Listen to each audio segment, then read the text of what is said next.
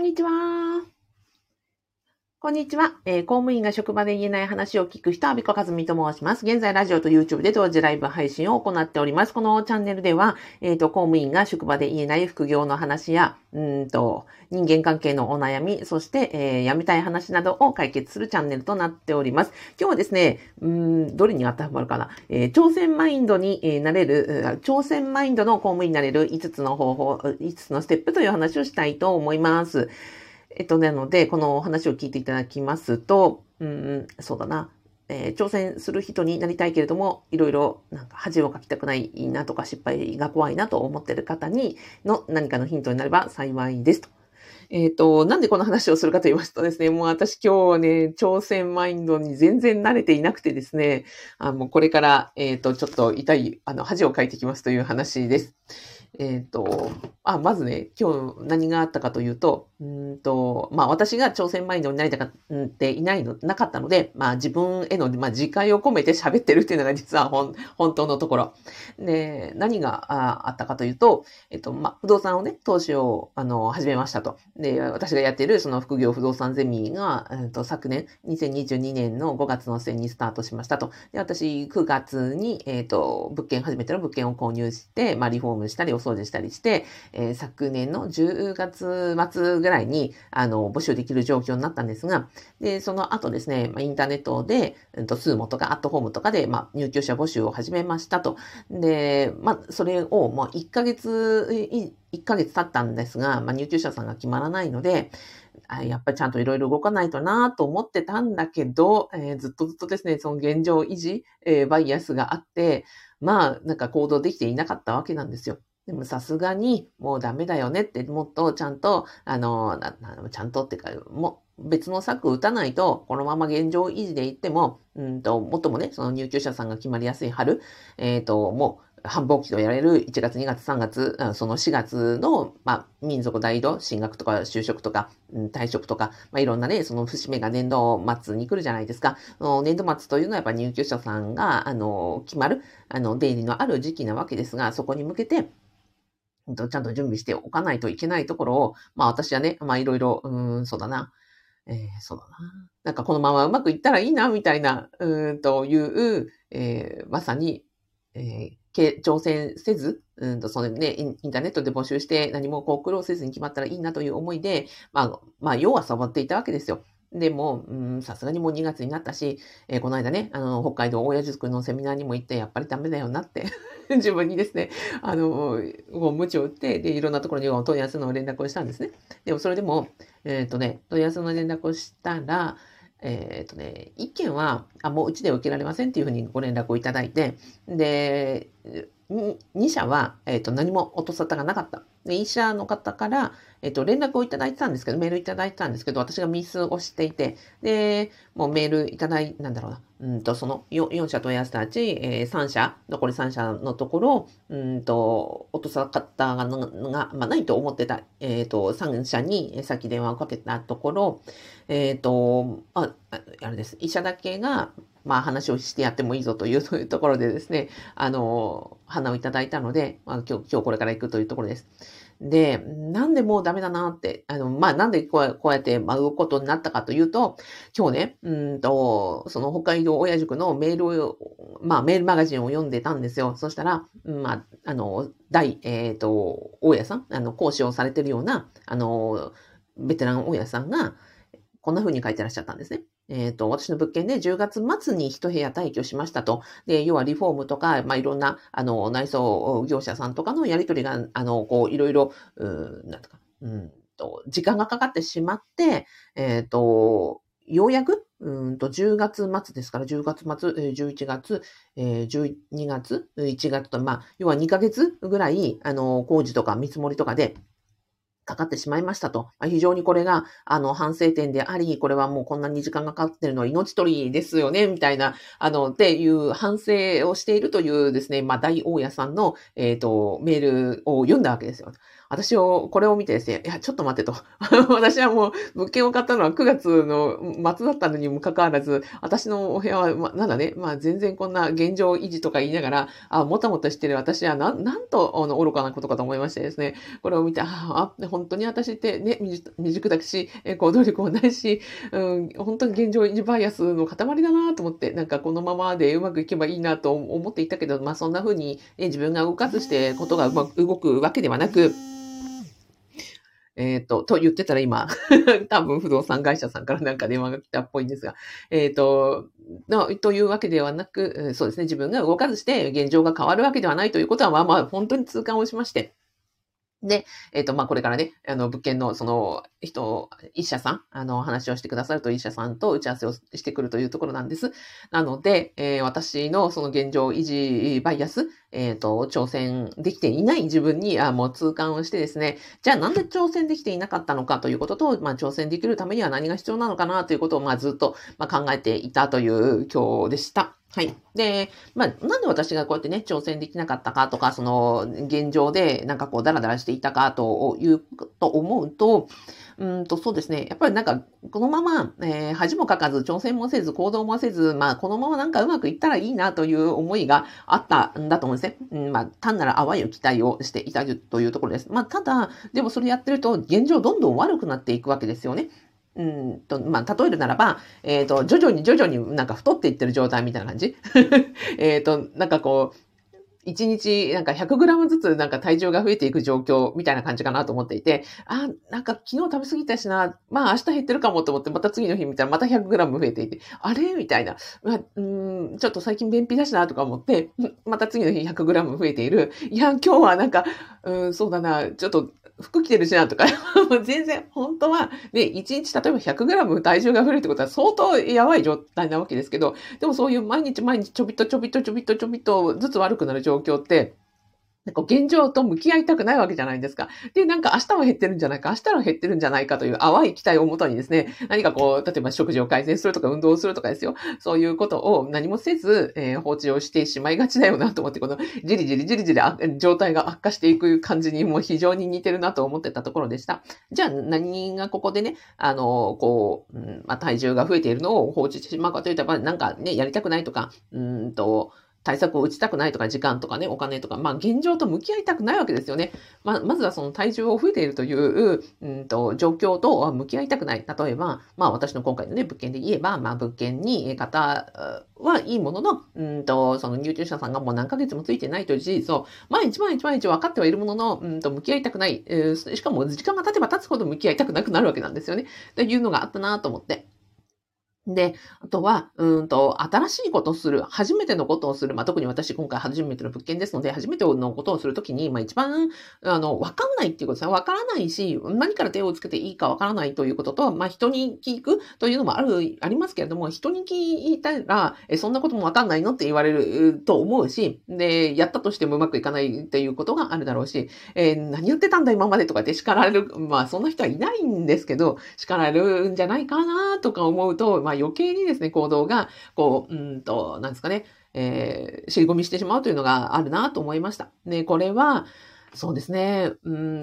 立場、社会的な立場とか年齢とか世間体とか周りの周囲の目とか、まあ誰も見てないと思うんですよ。ね、別に私がね、何をしようが別誰も何とも思わないんだけれども、でも自分の中で、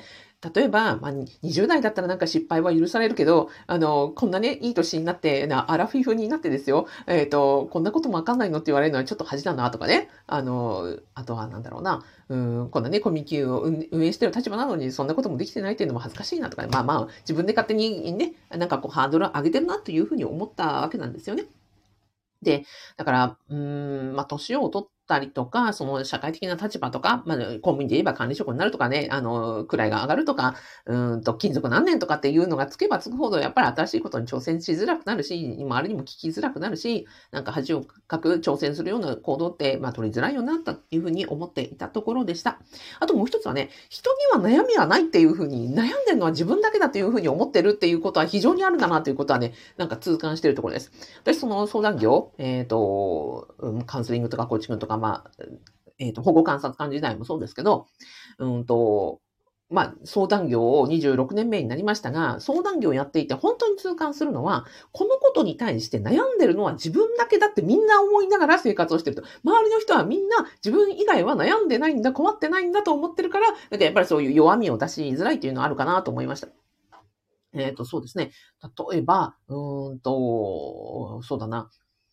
うん、犯罪で一番多いのは、うんと、えー、窃盗、えー、第1がね、窃盗なんですよ。第2がね、覚醒剤あの取締法違反なんですね。で、えっ、ー、と、というので、まあ、犯罪関係の仕事をしている人間からすると、まあ、窃盗、覚醒剤というのは、まあ、1位に、えー、男女だと逆転するんですけどね。なんですよ。だから、まあ、えっ、ー、と、覚醒剤、えー、取締法違反というと、うんと、司法、う司法関係にいる人だと、まあ、馴染みが非常にあるし、まあ、あるあるなんですけど、でも一般社会に言えばですよ。で、その当事者とか、ご家族とかにすればですよ。そんなね、身内に、あの、薬物をやってる人がいるとかっていうのは、まあ、恥でもう、と、とにかく隠したいわけなんですよね。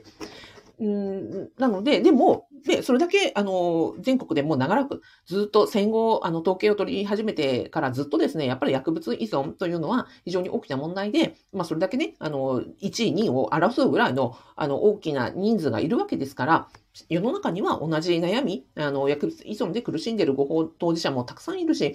それに、あの、それでね、あの、苦しんでいらっしゃるご家族もたくさんいるわけなんですが、でも、うちだけだ、うちだけだ、うちだけだっていうふうに思って、まあ、隠したりとか、そういう、あのね、当事者グループとか、治療機関とか、なんか家族会とかもたくさんあるんですけど、そういうところにね、なかなか、まあ、行きづらかったりはするわけですよね。というのも、まあ、あったりします。まあ、ちょっと話が相当それちゃいましたが、えー、要は、えっ、ー、と、恥をかきたくない気持ちの、えっ、ー、と、本、本、中には、えっ、ー、と、まずは自分がね、その恥ずかしいなという思い、まあ世間体だったり、立場だったり、その背負うものが大きければ大きいほど、やっぱり恥はかきたくないがあるし、あとは他の人は悩んでないというふうに思っていて、悩んでるのがこれ自分だけだと思いがちなこうバイアスがあるので、それでやっぱり挑戦マインドから外れてしまうよなというふうに思ってます。じゃあ、ここからね、まあ脱却するためには何が必要だったのかなと、まあ今回ね、私、あの、今日、えっ、ー、と、えー、そうですね、管理会社の、あの、方とお話をするんですが、まあ今回、あの、このね、現状維持バイアスをだ一応打破できたのは何だったかなと思うと、まあ、ここにね、まあ、5つのステップがあるかなというふうに思っていて。で、まずは、うんと、挑戦するマインドになる人には、うん、一つ目のステップは、まあ、観察することかなとで、この人を挑戦しているの人なのか、挑戦していないの人なのかというのは、自分の周りを観察してみるといいのかなと思いましたね。で、で、役所でもいるじゃないですか。やっぱりその同じ職場で同じような立場にいてもですよ、あ、この人こう、なんかチャレンジングな人だなとか思う人もいれば、まあね、前例踏襲、チャレンジはしない、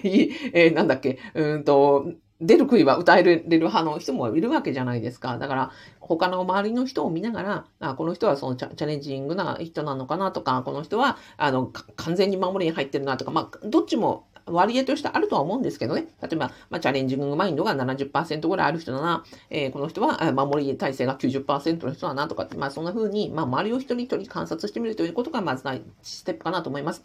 じゃあ、第2ステップは何かというと、あの、じゃあ自分はどっちになりたいかってことですよね。で、まあ、私がいつも思うのは、あの、挑戦しない方が楽ですよ。えー、あの、恥も書きたくないですよ。まあ、今いろいろ失敗もしますけど、恥は書きたくないし、えー、挑戦もしたくないけれども、正直めんどくさいこともたくさんありますが、でも、どっちになりたいか、自分がどっちになりたいかと思った時に、私はやっぱりね、あの、挑戦するマインドの人の方が大好きなんですね。だから、私は、あの、挑戦する人生を歩むのか、挑戦しない人生を歩むのかと思った時に、私が魅力に感じるのは、やっぱり挑戦する人の方に、もうめちゃくちゃ魅力を感じるので、私はそっちになりたいから、だから、まあ、恥をかこうが、えっ、ー、と、なんだっけ、えー、大変だろうが、まあ、そっちを選んでいるというのが、まあ、現状です。なので、その挑戦、えしている人生なのか、挑戦しない人生なのか、もうどちらを選んでもいいと思うんですよ。なので、あなたがどっちを選びたいかなっていうことを思うということですね。で、3つ目のステップとしては、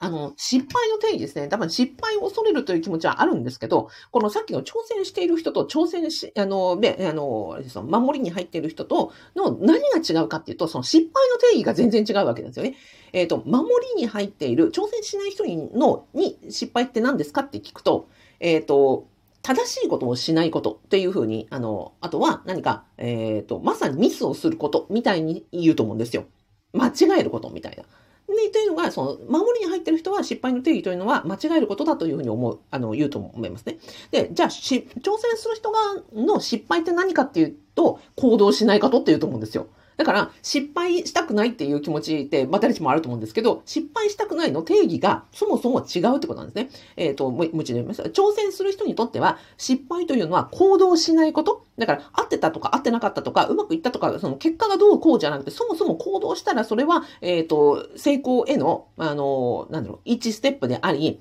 あそんなそのミスをするとか、なんか結果がうまくいったかどうかなんて、うんと、そんなの全然関係なく、そもそも行動しないこと自体が失敗であるというふうに認識されているというふうに思います。で、えー、守りに入ってる人は、えっ、ー、と、行動をして何かが間違っていた、要は罰がついたとか、えっ、ー、と、恥をかいたとか、そういうことの方を失敗と定義しているので、まあそもそもだから失敗をしたくないというところは、そのどっちに行くか、えー、挑戦人生を選ぶのか、守り人生を現状維持人生を選ぶのかによって、その失敗の定義というのが全然違うということなんですよね。うん。というところが、まあ一つ、そこを認識しておくことということかなと思います。三つ目ですね。で、次四つ目です。じゃあ、それで、まあ、挑戦する人生を選びたいというふうに思った時には、まあ、挑戦する人のそばにいるというのはね、あの、一番重要かなと思います。で、すぐにね、なんか挑戦したしたりとか、うんと、恥をかきたくはないのでね、うんと、なので、挑戦マインドになりたいという時には、挑戦する人のそばにいる。この間、あの、私がやってる副業不動産ゼミに入ってこられた方にね、あの、なんで入ってこられたんですかって聞いたら、こんな風に答えてくださいました。えっ、ー、と、同じ公務員という中で、えっ、ー、と、挑戦する意識を持つ人たちの環境に飛び込んでみたくて、えー、ファブに入りましたっていうふうに言ってくださったんですね。非常に嬉しかったですね。同じ公務員の中で挑戦する、えっ、ー、と、意識のある人たちの中に飛び込んでみたくて入りましたって。要は不動産の知識ではなくて、えー、挑戦する人たちの中に入りたい。いや、本当にそうだなと思って。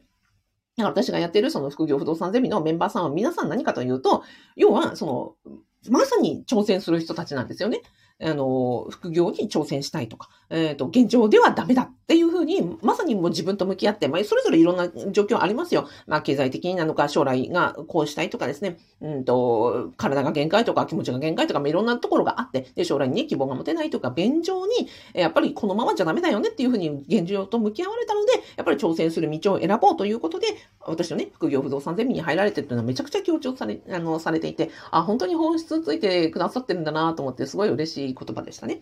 で、えっ、ー、と、これが4つ目ですね。4つ目、えー、え挑戦する人のそばにいる。で、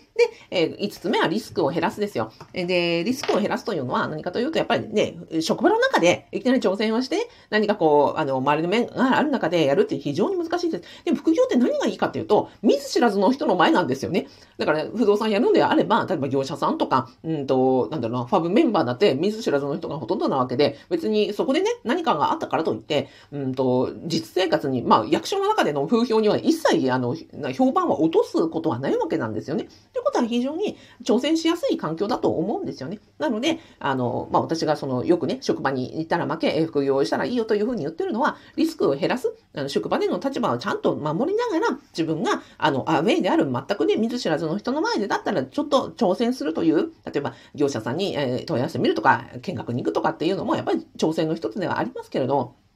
でもそれって、あの、見ず知らずの人なので、まあ、そこで何かね、わからないとか言ってもですよ、あの、全く日常生活には影響がなく、部下に見られるわけではなく、上司に見られるわけではないので、あの、そういうところでね、あの、チャレンジングマインドを育てるということをお勧めしたいと思います。はい。ではで、えっ、ー、と、挑戦マインドになる5つのステップ復習いたします。まずは観察をすること、えー、挑戦している人なのか、えー、挑戦、え守りに入っている人なのかを、あの、観察しているということ。それから、まあ、自分がどちらの方になりたいかということを、まあ、ちゃんと考えるということ。で、挑戦したい人のになりたいのであれば、そのちょ、失敗の定義が全然違うということですね。挑戦している人は、えー、行動する、しないことの方が失敗であり、えー、守りに入っている人というのは、間違ったことをしてしまうというのがえ失敗だと定義しているということ。そして、4つ目は、挑戦している人のそばに、え、いて、え、その空気感を味わうことによって自分も、あの、それに、あの、ですか、空気が非常に重要だということ、それから、えっ、ー、と、最後はリスクを減らして、まあ、まさに副業というのは、あの、見ず知らずの人の前で、まあ、本当にちょびっとずつ挑戦ができるので、あの、私としては、えー、挑戦前になれる、あの、一番いいツールだというふうに思っております。はい。ではでは、えっ、ー、と、今ね、ご紹介いたしました、アビコカズミの副業不動産ゼミでは、公務員在職中に、えー、リスクを減らして、えー、挑戦マインドになれるメンバーさんと、そして、えー、挑戦、少しずつ挑戦できる、あの、安心できるですね、えー、不動産、在職中に副収入を得られるファーストステップを、えー、やっておりますので、ご興味いただきましたら、動画の概要欄に、えー、無料動画セミナーつけておりますので、ぜひご覧ください。はい。ではでは、えっ、ー、と、ラジオでは、たけさんありがとうございます。北島正幸さんありがとうございます。宮城花頭さん、宮城花頭さん、宮城花頭さん、ありがとうございます。ゆかさんありがとうございます。ゆさんありがとうございます。えー、かずみさんありがとうございます。えっと、みやびさんとやすさんと、えー、が、こう、えー、コメントでね、えー、名前を呼び合っていらっしゃいます。はい。あ、あと、かずみさんですね。うん、かずみさんの、えー、名前もね、呼び合ってらっしゃいます。えー、はなちゃんありがとうございます。たんたなものさんありがとうございます。えー、ひろみさんありがとうございます。すーさんありがとうございます。はい。ではでは、えっ、ー、と、今日は金曜日か。はい。じゃあ私は、これからあの、管理会社さんとのですね、お話で、えっ、ー、と、また、あの、挑戦していきたいと思います。はい。ではでは、あの、このチャンネルでは皆さんには、えー、高評価やいいねをお願いいたします私の方から高評価の、えー、グッドサインと、それから、えー、いいねのハートマークをお送りして終わりたいと思います。YouTube もご覧いただいた方ありがとうございました。ラジオの皆さんもありがとうございました。お、あずさんもありがとうございます。